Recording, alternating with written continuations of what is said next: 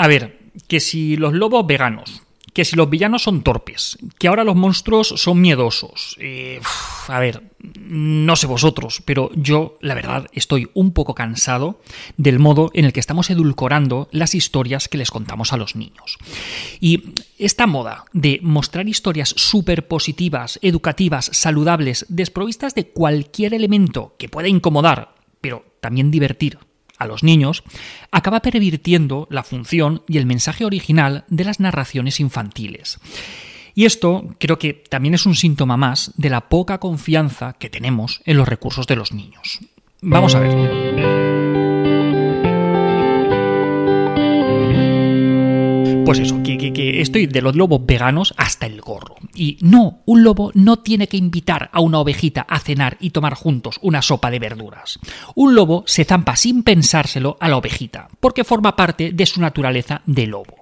Pero es que nos hemos metido de lleno en una dinámica tan de lo políticamente correcto que es que cuesta encontrar personajes fieles a su naturaleza.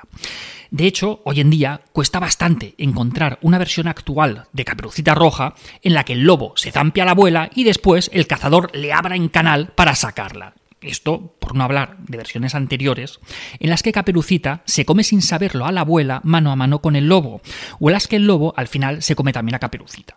¿Vale? Todo esto ha ido desapareciendo porque, oh, pobrecitos niños, es que se van a traumatizar. A ver, vayamos por partes y, empecemos reflexionando un poco sobre el porqué de las historias infantiles. ¿Por qué contamos estas historias? A lo largo de la historia, valga la redundancia, se han empleado las narraciones orales para transmitir información de unas generaciones a otras. En tiempos en los que la lectura y la escritura no estaban al alcance de todos, la tradición oral ya contenía historias que se contaban unos a otros para así poder acceder a información, recursos, conocimientos. Poco a poco, conforme se va democratizando la lectura y la escritura, el acceso a la información, a los libros, eh, a periódicos, revistas, por no mencionar Internet, medios audiovisuales, pues esa tradición poco a poco comienza a perderse y ya casi está en peligro de extinción, aunque todavía en muchas casas se mantiene la buena costumbre de juntarse alrededor de un buen libro con una luz suave para ver y para escuchar una historia antes de dormir. Y muy probablemente vosotros también lo hacéis con vuestras criaturas. ¿A que sí? Pues es lo que, que a muchos nos encanta y sin duda es un hábito muchísimo mejor y muchísimo más saludable que ver dibujos por la tele o en la pantalla del móvil o de la tablet.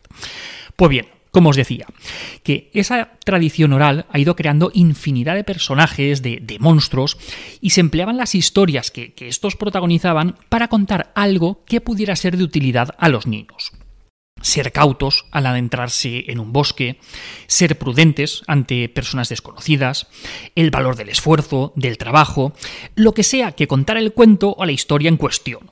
Por ejemplo, antes hablábamos de Caperucita Roja. ¿De dónde sale esta historia? Pues es una narración oral que circulaba por Europa probablemente desde el siglo XI y que el escritor francés eh, Charles Perrault, Charles Perrault, no sé, os, lo pongo aquí abajo, ¿vale? Para que lo veáis porque yo de francés no tengo ni, idea, ¿vale? Pues o Charles Perrault, o como sea, recogió por escrito por primera vez en el siglo XVII, o sea, unos cuantos añitos después. Esta versión es sin duda la más cruel de todas, aunque incluso Perrault, o como narices se llame, se autocensuró al omitir escenas como esa en la que el lobo, disfrazado de abuelita, invita a Caperucita a tomar carne y sangre que pertenecen a su abuela, la cual acaban de descuartizar. ¿Vale? Telita. Pues eso, que el propio Perrol parece ser que con esta historia lo que quería era dar una lección moral a las jóvenes que entablan relaciones con desconocidos, incluyendo, de hecho, varias referencias sexuales dentro del cuento. Pues bien, las últimas versiones que he leído de Caperucita Roja, y tenemos unas cuantas en casa, van desde una en la que hay un lobo vegano que se asusta de la niña, ¿vale? Hasta otra en la que el lobo lo que quiere es robar la merienda de la niña, ¿vale? Que en vez de matar a la abuela la esconde en el armario y que en vez de morir en manos del cazador sale despavorido al ver a un leñador, porque parece ser que un cazador ya es algo también demasiado heavy, mejor lo cambiamos por un leñador, ¿vale? Algún día cambiaremos el leñador por, no sé, un agricultor ecológico, no sé. Total. En alguno, incluso Caperucita se, se lamenta después, ojo, Caperucita se lamenta de no haber invitado al lobo a merendar sabiendo que éste solo quería la comida. A ver, Creo que en el ejemplo de, de, Caperucita podemos ver cómo han evolucionado estas narraciones. Su objetivo, en un primer momento, no era entretener, era alertar de peligros, educar en una época en la que no habían informativos y las noticias no llegaban como hoy en día. Pero claro, eh, ante estas narraciones, muchas familias temen que estos cuentos atemoricen o traumaticen a sus criaturas. A ver, Vale, pero es que en parte esa era la función, alertar de un peligro, emplear el miedo como herramienta de control. No queremos que nuestra hija se meta en la cama del primer lobo que se encuentre, ¿verdad? Pues eso. Pero el caso es que, aunque puedan generar cierto miedo, en realidad estos cuentos sirven también para poder hacer frente a ese miedo y superarlo. Mm, me explico. Los cuentos constituyen una herramienta muy poderosa para hacer frente a los miedos, tanto reales como imaginarios. A los monstruos, a la oscuridad, a los desconocidos, al fracaso, al rechazo, a la escuela o, incluso el miedo a hacerse mayor, ¿vale? Los cuentos permiten mirar cara a cara a los miedos, ponerles nombre, darles forma, desdramatizarlos, comprenderlos, compartirlos y sobre todo normalizarlos. Y además nos dan herramientas para poder vencer esos miedos. En todos los cuentos hay un personaje que se enfrenta a un reto que tiene que resolver.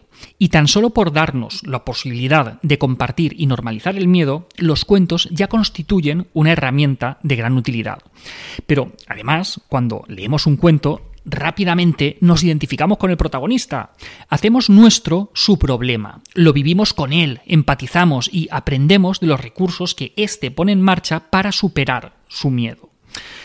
La fantasía y la imaginación pueden estar de nuestro lado en la lucha contra los miedos, porque ese es el lugar en el que habitan muchos de esos miedos, y es precisamente el lenguaje de la fantasía y de la imaginación el que se emplea en los cuentos y las narraciones.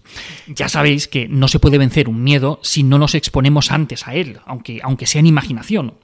Y si lo pensamos bien, ¿qué son sino los cuentos de miedo sino una forma de tomar contacto y de enfrentarnos a nuestros miedos, pero en un entorno seguro y acompañados de nuestros seres queridos. Al leer el cuento, el niño empatiza con el personaje y se expone junto a él, en su imaginación, al miedo que tiene delante. El niño experimenta la tensión que experimenta el protagonista y siente su alivio cuando éste lo supera. Escuchar estas historias, acompañado de, las figuras de referencia, de, apego, pues actúa como una especie de vacuna contra el miedo, que les inocula a los pequeños un, un temor pequeñito, manejable, que se da estando acompañados y que les va a ayudar más adelante a manejar otros miedos mucho más grandes que se les puedan presentar. A ver, que está claro que tenemos que adaptar las historias que contamos a la edad de, las niñas y de los niños, ¿vale? Que, sí, que no, que no hay que ser tan kamikazes. Hay cuentos para diferentes edades. Pero tampoco tenemos que subestimar la capacidad de las criaturas para hacer frente a según qué cosas, ¿vale? Obviamente no estoy hablando de ponerles el exorcista a niños de 6 años el exorcista, que es un peliculón, ¿vale? Pero para niños de 6 años, no. Pero escuchar la historia de una niña confiada que acaba siendo zampada por un lobo, pues ¿qué queréis que os diga? No lo veo tan bestia, sobre todo teniendo en cuenta que el lobo habla y hasta se viste de abuelita.